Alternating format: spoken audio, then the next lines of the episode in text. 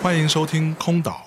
空岛是由阿那亚和深夜谈谈播客网络共同出品的一档独立播客节目。每一期都会有探险家登陆空岛，为我们带来时光的礼物。我们强调知识和感受的分享，试图还原每一位空岛来客当下的片段感悟。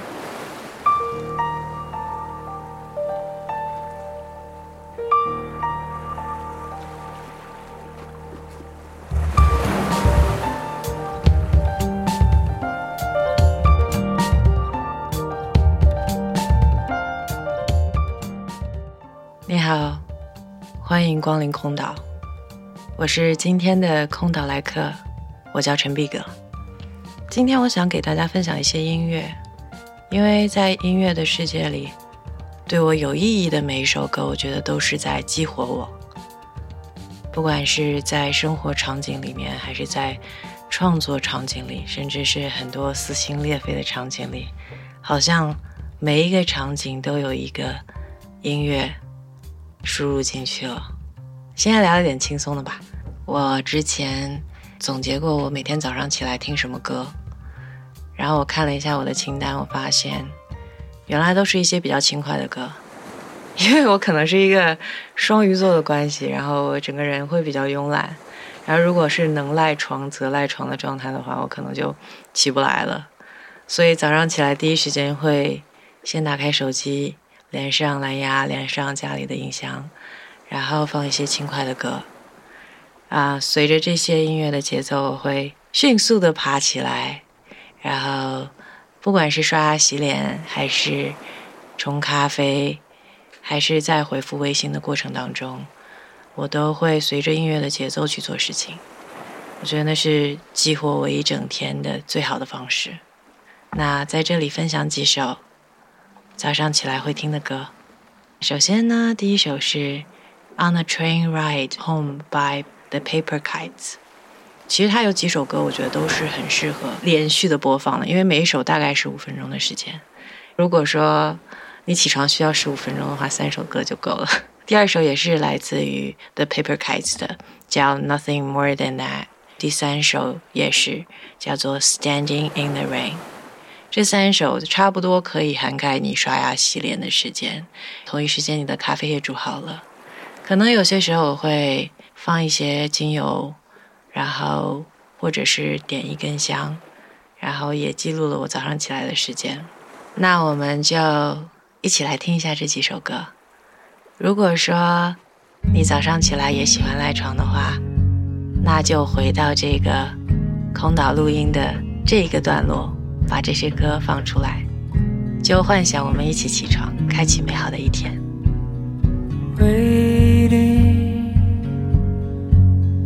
At the station. I don't remember. I think it was late.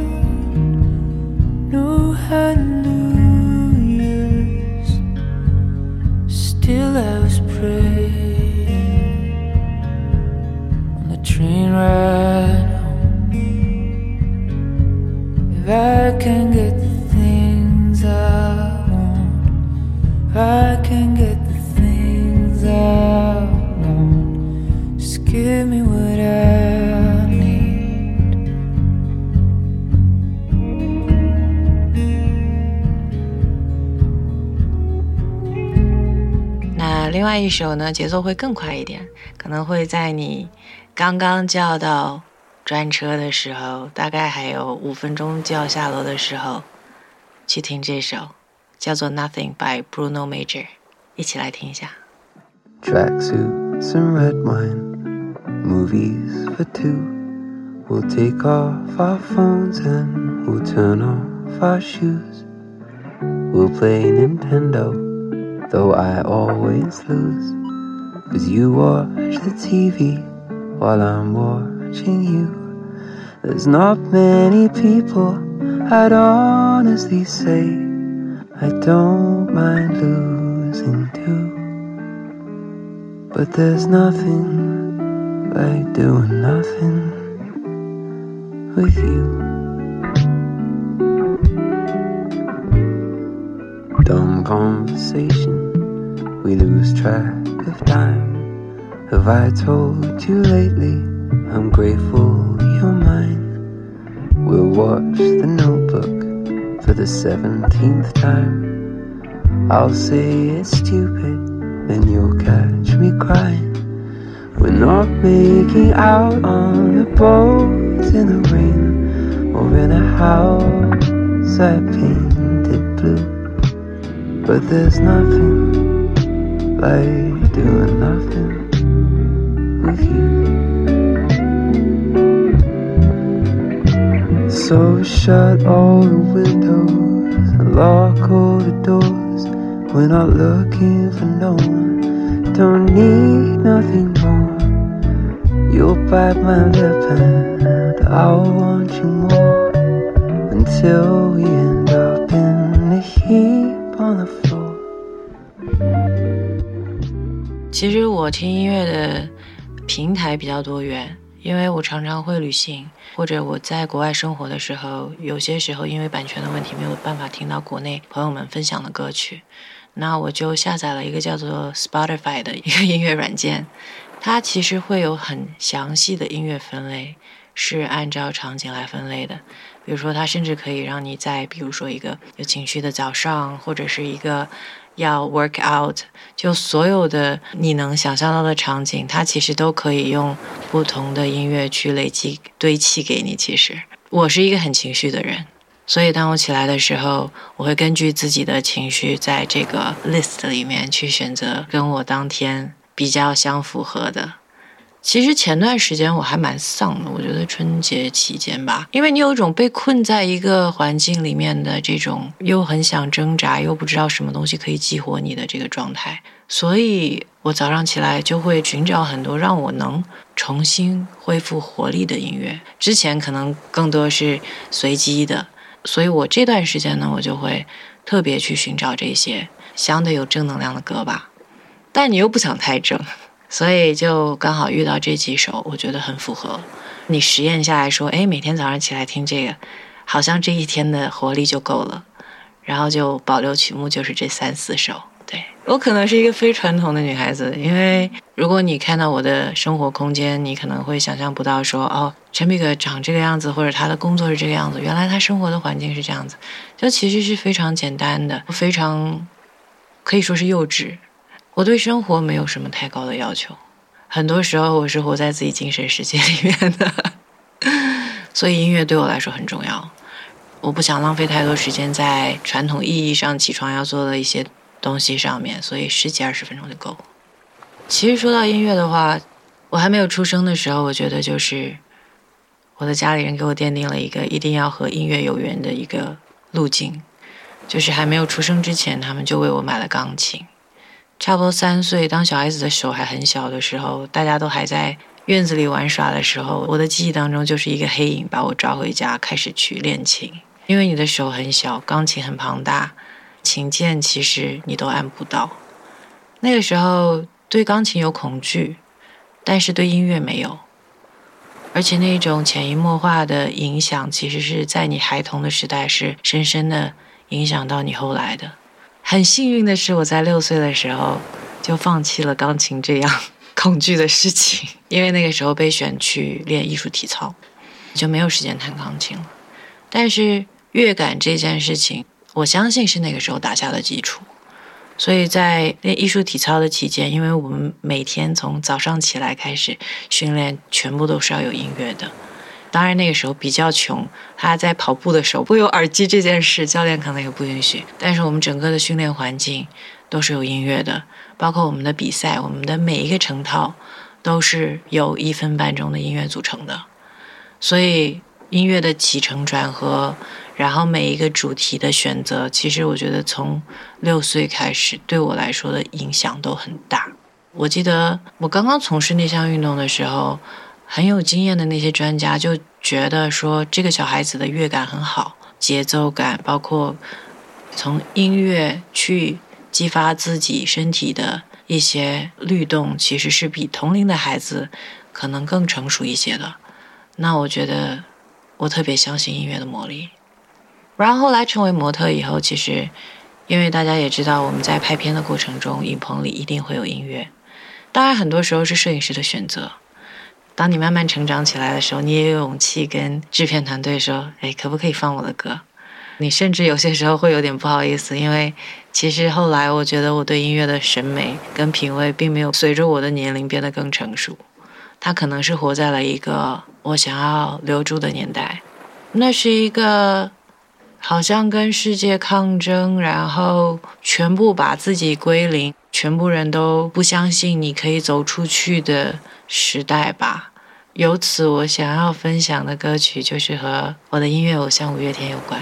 故事是这样子，就是我大概在大学毕业之后呢，就决定一个人去纽约闯一闯。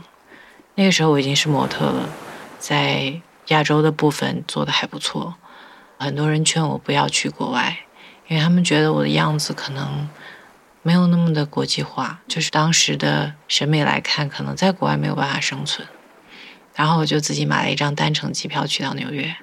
我记得那年是下大雪，纽约最大的暴风雪，那个都是及腰的很厚很厚的雪。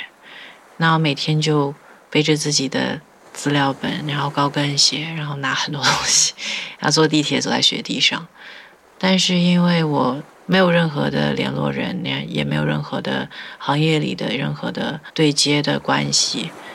我去到每一间公司都被拒绝。我差不多去到了十间公司，我差不多是每天去一间公司去敲门，然后问你们要不要签我，然后没有一间公司签我。当然那个时候的时间点也比较尴尬，因为时装周已经开始了。而且我确实当时也没有任何的真正能管我的人，再加上我从国内带去的资料，其实对他们来说是减分的，因为他们想要看到我真正的样子，而不是化了很多妆的样子。这些我们都不懂，你就觉得，哎，我已经有这么多的工作经验了，我走到那些地方去，应该大家都抢着要我吧？然后结果没有人要你的时候，你就真的突然之间很落魄。我记得那个时候还没有 iPhone。上网也比较困难，那你要收经纪公司的邮件啊，因为你要知道谁要你谁不要你啊。那我就只能背一个电脑，同一时间就跑去麦当劳，然后晚上深夜就和那些啊无家可归的人 就待在一起，那样也有点怕啦。那个时候就知道，如果再不行，就买一张机票就回国了，反正也要过年了。但是，就突然有一天在地铁里面，我记得我的那时候还是 M P 三嘛。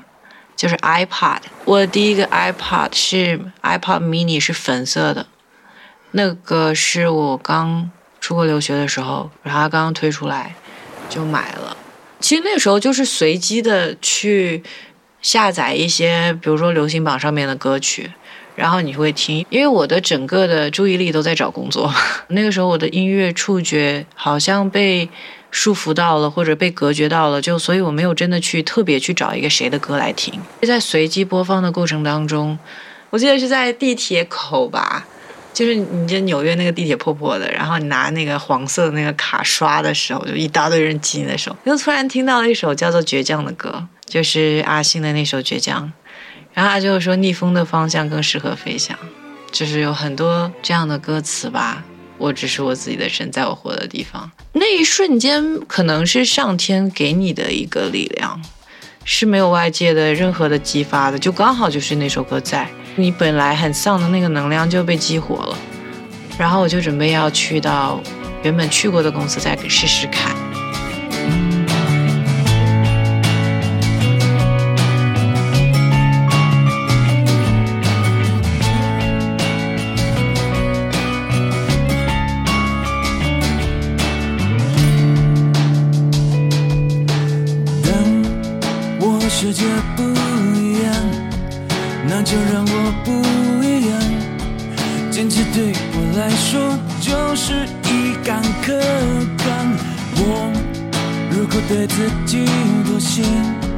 如果对自己说谎，即使别人原谅，我也不能原谅。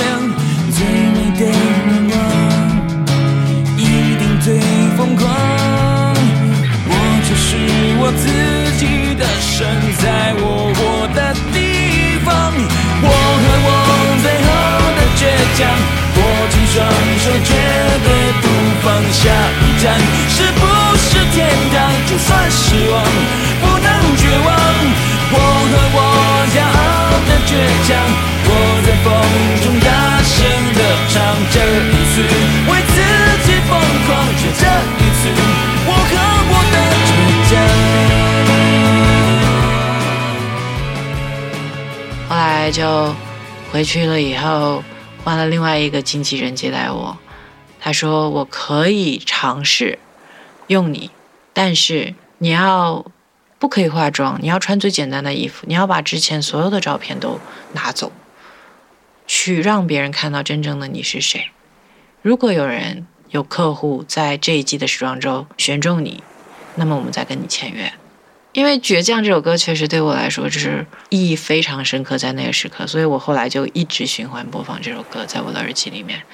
我就每天去很多很多面试，很幸运的是，第一个面试的客户就很快打给我的经纪人，就说啊要用我了。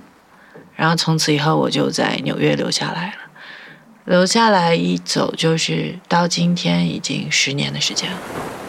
啊，走了一些不同的城市和不同的团队合作，看过了很多我想都没有想过的世界。但每当这个世界对我有质疑的时候，啊，我都会。再把这首歌拿出来听，可能现在全世界都知道我是阿信的粉丝，我是五月天的粉丝，也是因为可能在模特的行业里面有了自己的名字，五月天的团队就找到我说，他们有一个活动是十周年的活动，你愿不愿意来参加和阿信同台表演？所以那对我来说是一个可能现在用语言都没有办法去描述的一个经历。当时他们在舞台上唱歌，然后我就是作为模特跳了一段舞，走了他的一场秀，这样子。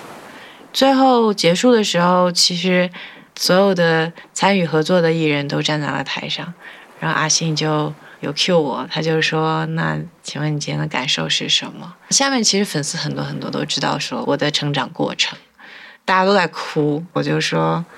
我说，如果没有当年的那首《倔强》，我可能也不会走到今天。对，所以就是对我来说是特别好的一个轮回，而且是一个特别鼓舞人心的故事。就这个故事，可能在大家的生活里面，就是粉丝的生活里面也会有流传。啊，我觉得有时候音乐是把你失掉的自己再拉回来的一个最好的一个。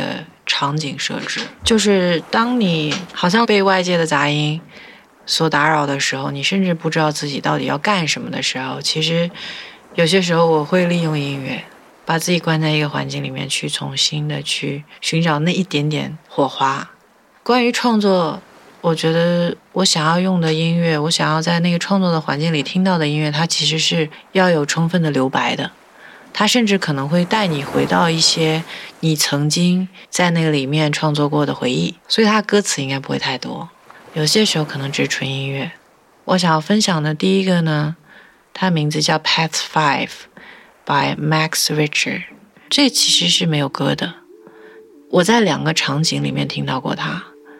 第一个是呃，因为我从事艺术体操运动，然后之前的柏林电影节有一个呃。跟拍艺术体操运动员的一个俄罗斯的冠军的一个纪录片获了奖，然后我去看的时候，因为它的结尾其实很悲伤，收尾的地方用了这样的音乐，因为它本身跟我的行业非常有关，它就是潜藏在我的潜意识里面的。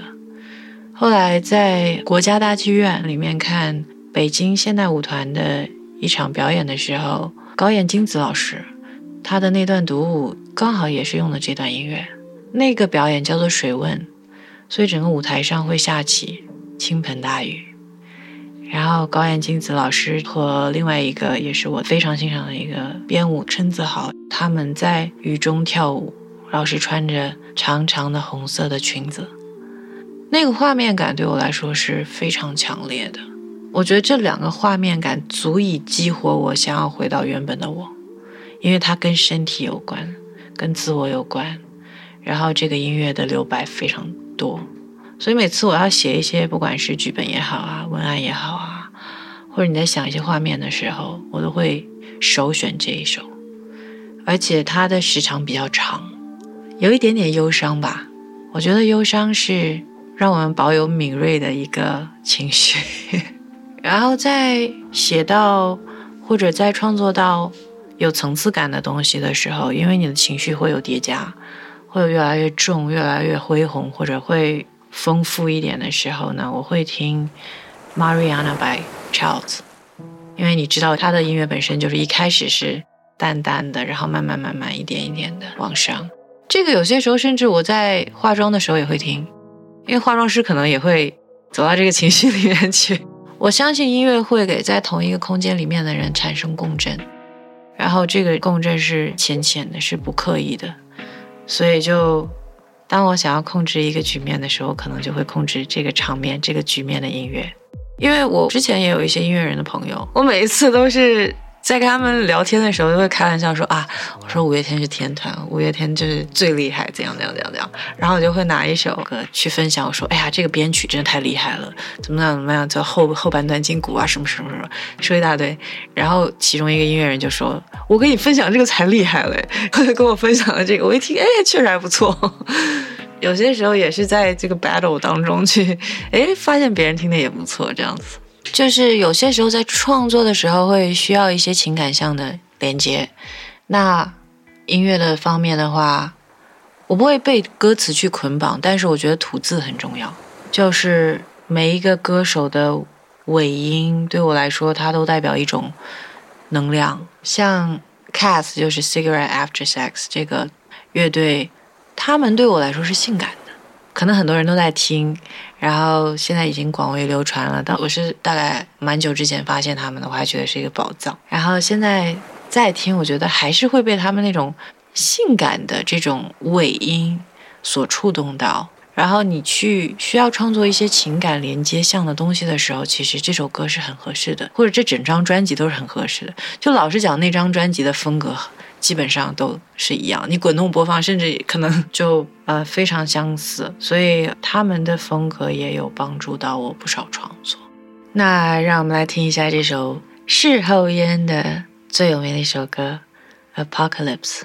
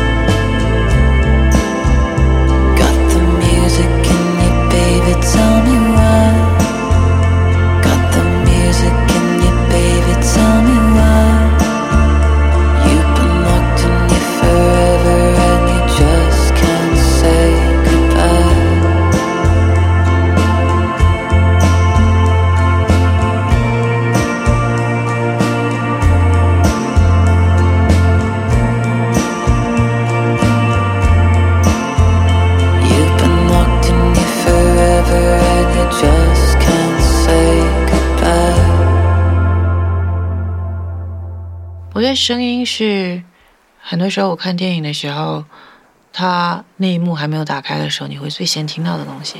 因为有些时候那些电影人会在第一幕的时候什么都没有。那我觉得就像人生一样，或许你还没有生出来的时候，你看不到东西的时候，你就能听到声音。所以在我的脑海里，我觉得人出生到离去都应该是有音乐陪伴的。去年的下半年，我的外公，我最爱的亲人，他离开了我。我记得他最后在临终的时候，因为我那个时候在上海，然后家里人就说外公快要不行了，你快点回来。我做了一件事情，就是因为其实我们大家都有好好的跟他去告别。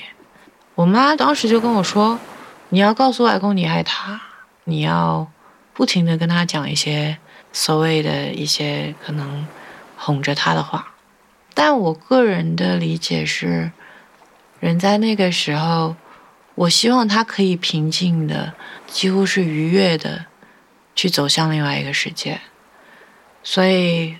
我没有亲口跟他说我爱他，因为这不是我们日常的表达方式。我把我的耳机塞到了他的耳朵里面，然后我放了一首歌叫《Make You Feel My Love》，这是在他人生最后的几个小时里面循环的最后一首歌，直到他离开。When the rain is blowing in your face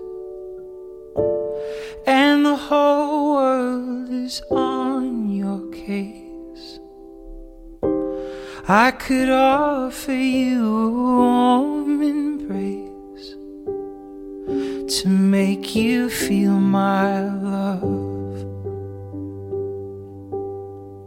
When the evening shadows and the stars appear, there is no one there to dry your tears. I could hold you for a million to make you feel my love. Go to the ends of the earth for you to make you feel my love. I know you haven't made your mind up yet, but I will never do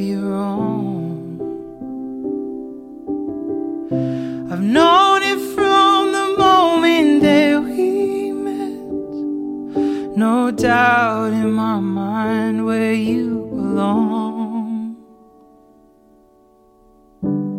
I go hungry, I go black and blue. I go crawling down the avenue. No, there's nothing that I wouldn't do to make you feel my love. To make you feel my love. 从此以后，我没有再梦见过我的外公。然后大家说，如果他非常平安的去到了另外一个世界，而且是顺顺利利的，没有太多的遗憾的话，他不会出现在你梦里。所以，我希望那首歌真的有好好的陪他走过最后一段路。那这首歌对我来说，此刻就是代表亲情，就让你感受到世界尽头的爱。最近在看一个美剧，当然已经追了很久了，这是一个很日常的剧，叫做《This Is Us》，我们这一天。我觉得这个剧真的就是特别特别的生活，然后没有什么特别的情节，可是它就很抓人。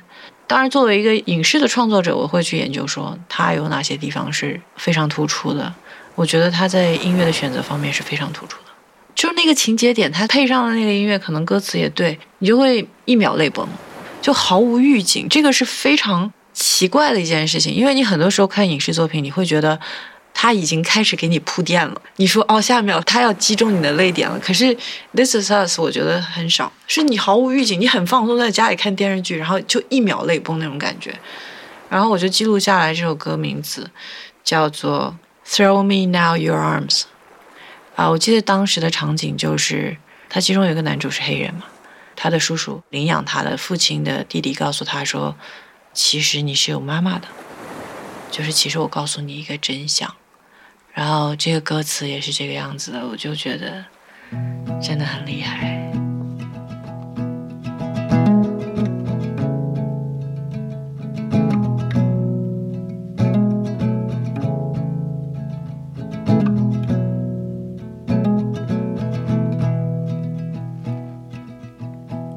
If I ran ahead, would you know which way that I went?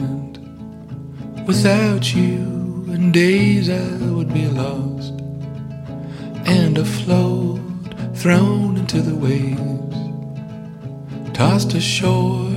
Throw me now your arms. We're not meant to be on our own, and is this now the time we let go and cling to one another? Giving life and throw me now your arms.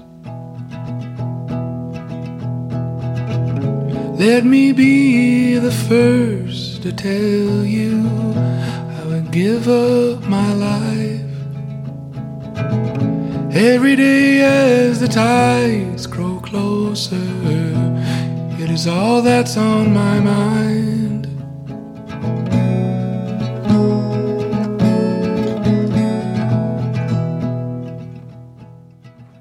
我觉得我的每一个创作的作品，它其实都跟音乐息息相关，然后每一个主题。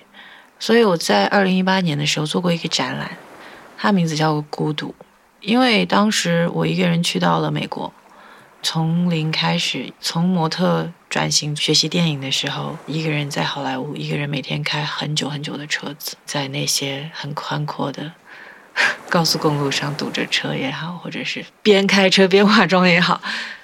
那个时候，我的感觉，我感受到的是无尽的孤独，因为你突然觉得没有人可以帮你，不管你父母也好，你经纪人也好，你所要面对的是一个全新的世界，你所要去表现的自己是什么样就是什么样了，没有人可以教你。所以那阵子我是无尽的孤独，我想把它做成一个展览，啊，然后我就会在，我记得是二零一八年的一月十一日。下午一点十一分做了一个展览，叫《孤独》。当时子超就是我们之前一起合作开心事务所的这个艺术家，他是其中一个参展的艺术家。我们找了这十一个艺术家，在这一个空间里各自找一个位置去做一个关于孤独的作品。当时我的耳朵里面一直响的音乐就是 五月天，也是五月天啊，叫《纯真》啊，因为他的第一句叫做“长长的路上”。我想我们是朋友，就你会觉得人生悠长的道路上，原来到最后，你还是一个人走，那种意境其实是很容易让人安静下来的，就无比的孤单。因为这首歌讲的就是你到底把我当成朋友还是爱情？哦，原来到最后，其实我们没有在一起。长长的路想，我想我们是朋友。如果有期待，我想最好是不说。你总是微笑的，你总是不开口，世界被你掌握。月亮绕地球，地球绕着太阳走。我以为世界是座宁静的宇宙，今晚的天空有一颗流星划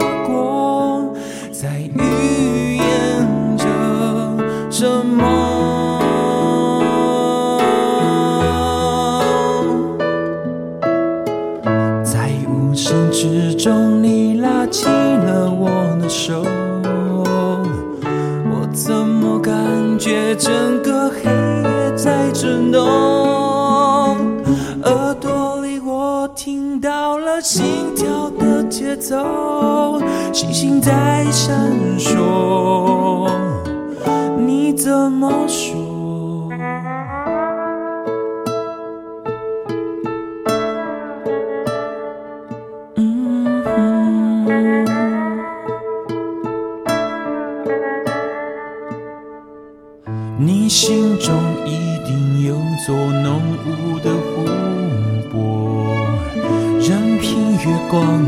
小姐，找也找不透。你眼中闪烁湖面无边的温柔，那波光在诱惑。在无声之中，你拉紧了我的手，我怎么感觉整个黑夜在震动？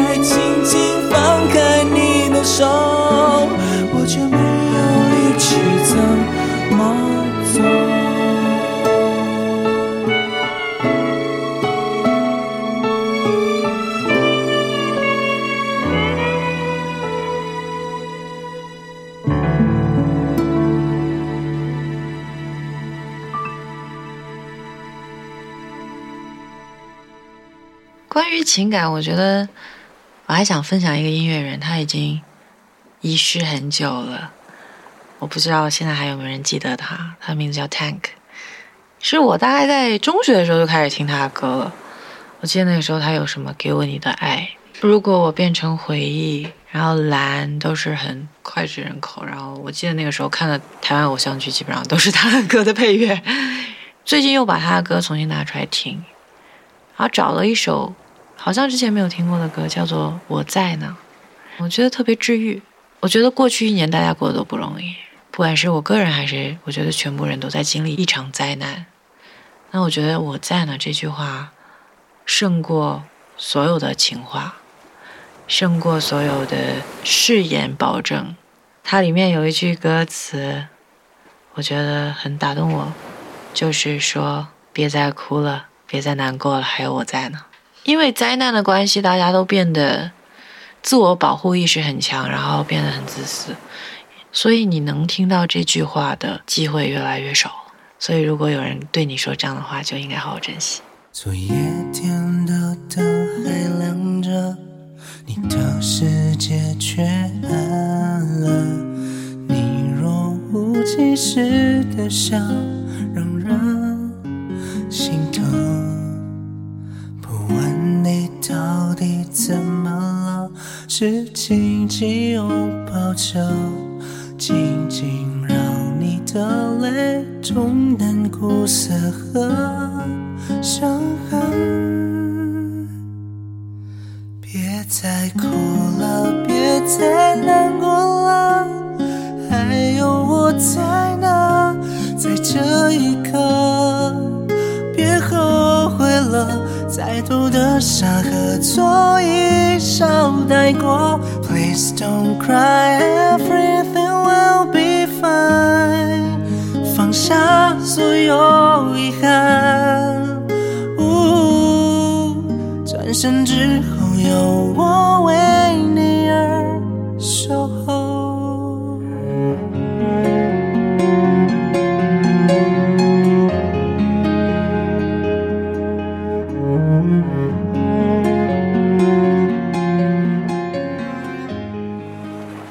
就熟悉我的朋友应该也知道，我大概在过去的一两年的时间里面开始尝试导演的创作。你会发现，哎，原来导演这个行业其实是一个非常庞杂的工作，就是你什么都要知道。特别是当你的预算有限的时候，你什么都可能要会一点。又比如说我的电影海报可能就是我用美图秀秀弄的，比如说我的整个的短片可能第一次拍摄的时候是连灯光都没有，全部都是用自然光。那比如说甚至是音乐，你的配乐怎么来？可能甚至就是我一个没有正统学过音乐的人，也要去不断挖掘自己去尝试的东西，为了节省成本嘛。我记得在纽约拍摄短片的时候，因为那时候我在电影学院上学，我当时拍了一个短片，是完全关于一个从加纳来到纽约的一个青年演员的故事。因为在他走入一个面试之前，他接到一个电话说他哥哥去世了，然后他怎么去面对这些东西。简单来说是这样的故事。那我又是一个对声音非常在乎的人，非常非常敏感。就我会觉得，甚至有些时候他的那个背景音差个半秒我都要调。那所以这个故事的主题曲对我来说也是创作的一部分。我就不断的在挖掘，说你家里在加纳是做什么的呀？然后你哥哥是做什么的呀？啊，你其实生活在什么地方啊？他就告诉我说，他的哥哥是做鼓的，他生活在海边。这个就要讲到说，电影学院真的是人才济济。就我们班刚好有一个同学，他是音乐人，他很想发片。然后我说，那不如这样子，我们来一起写一个歌好了。我就告诉他基本的故事，其实那时候拍的差不多了。我就告诉他基本的故事，几个重要的元素，一个是鼓，一个是非洲，一个是海。他就开始回去创作了，他就把这个整个的副歌的部分吧，包括他自己的说唱都放进去，都已经做得很好了。他跟我说缺鼓的部分，我说这这要怎么实现呢？是不是要找一个鼓手来？他就跟我讲了一大堆那些他合作的鼓手，然后大家时间都对不上什么的，我们就很沮丧，因为其实拍摄的时间是很紧的，要交作业嘛。他就说，要不然这样子吧，他说纽约地铁里面有很多敲鼓的，我们就顺着地铁站去看看有没有。我觉得，当你想做一件事情的时候，全部的东西都会来帮你。所以我记得我们就是从学校那一站叫 Battery Park，就是啊曼哈顿最南边的那一站，在那个自由女神像那个岛的最南边那一站，我们从楼上下去，下到地铁站就看到一个鼓手在那里卖艺。一问他是非洲来的，敲的还是非洲鼓。我觉得哎，这个事情怎么那么巧？就问他说你愿不愿意来帮我们录一段？他可以啊，只要给他钱就可以。你知道，穷学生也是这样，就是会讲价啊什么的。为了这个拍摄成本，就跟他讲到一个好像一百多美元的一个价格。而且那个时候，因为你也不认识他，他们也没有什么微信什么的。他有手机，我就有了他手机号码。他每天卖艺，你给他打电话也不接，你也不知道他会不会出现。所以我就发那个短信给他说：“我们的拍摄时间是什么？我们录制时间是什么？你真的不知道他会不会来。”结果真的，他每次都出现，他真的很靠谱，他还比演员出现的还早。在现场跟演员的互动，我们就把他加在了戏里面。所以这个鼓的节奏是从这个短片开始，整个是贯穿的，一直到最后的主题曲。他去录音棚还给我录了一首歌，就是把这个鼓声音又录进去了，就非常非常配合。所以我觉得创作有些时候是老天给你的福气。然后就有了我的这首主题曲，叫《Echo》。那 Echo 的来源其实是因为这个演员他本身名字叫 Echo，这个男生的那个英文名字叫 Echo，但他拼写是 E K O W，所有人都以为是哦是那个 The Sound of Echo，就是所有人都以为是回声的意思，以为她是个女生，但是他每次都要跟别人解释就也是很有趣的一件事情。所以我把他名字写成了回声这个电影的名字也叫回就是这个主题。听起来就有一点回到非洲大草原的感觉 我觉得还蛮赞的。所以给大家分享一下。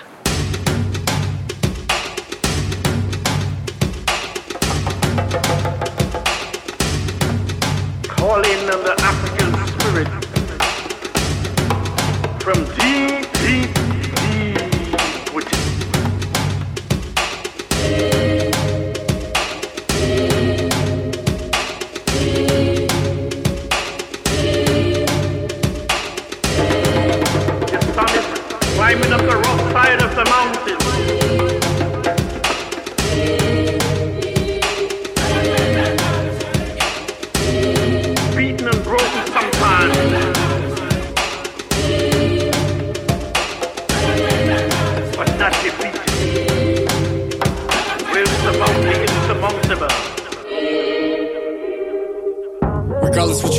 They don't care about your story till you're the new you. Meaning, you gotta make it, you gotta have more patience with memories you got to take with. From the east to the west, these currents throwing tests as you swim against streams. Changes happen naturally, just the way they had to be. People come people go. Just stay true and live young soul. You're gonna have to fight, break through the chains. Only you make the change. The demons that remain. Got myself off the floor. See me rise, now I soar. Got the bass booming like Metro. Me, give up, never again, no. Been through the struggle, now I got it cause I let go. Listen to that echo. Now I got it cause I let go.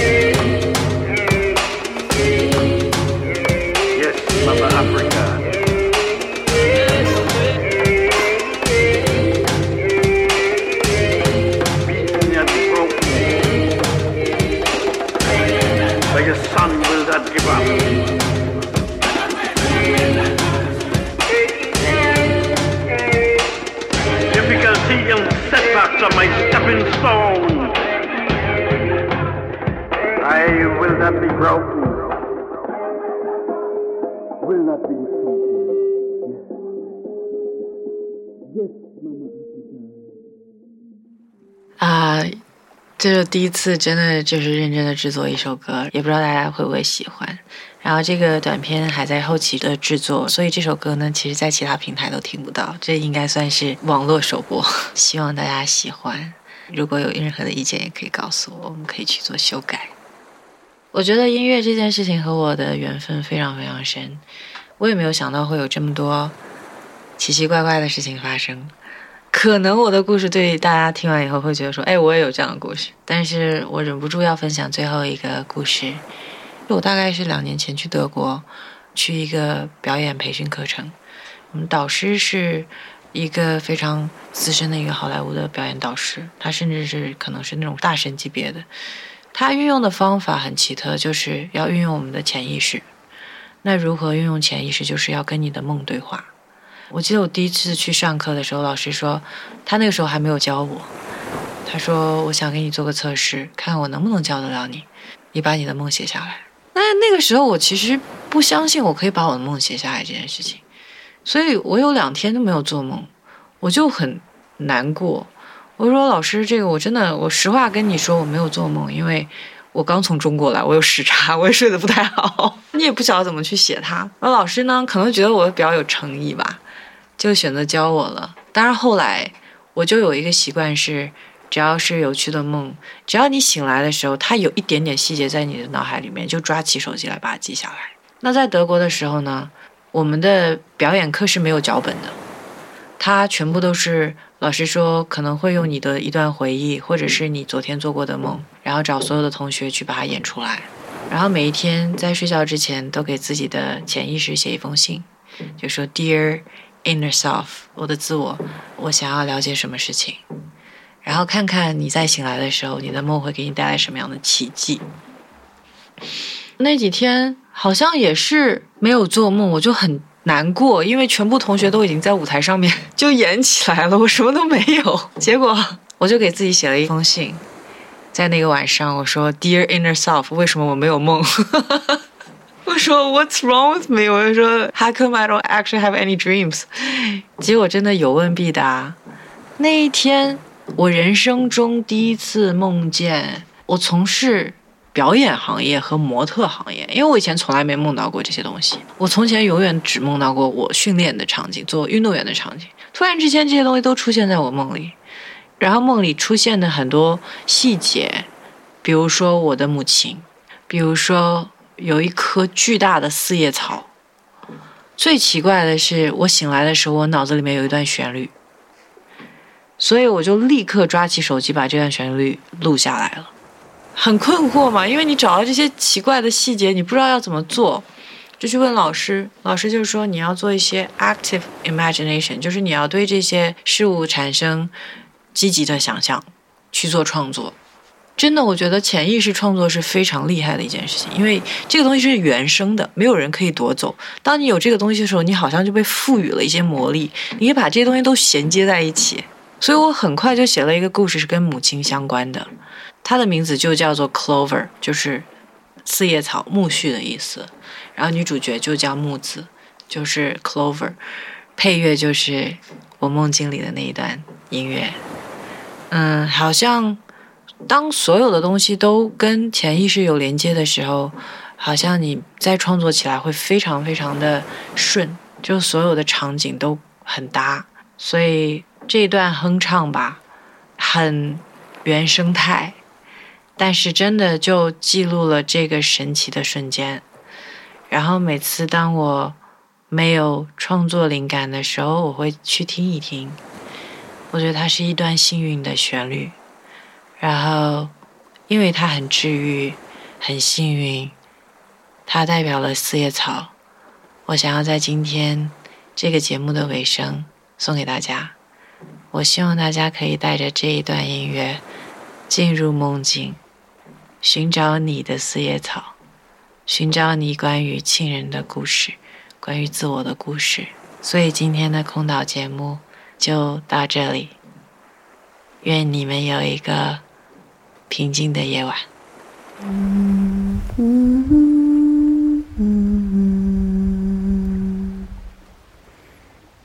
Mm.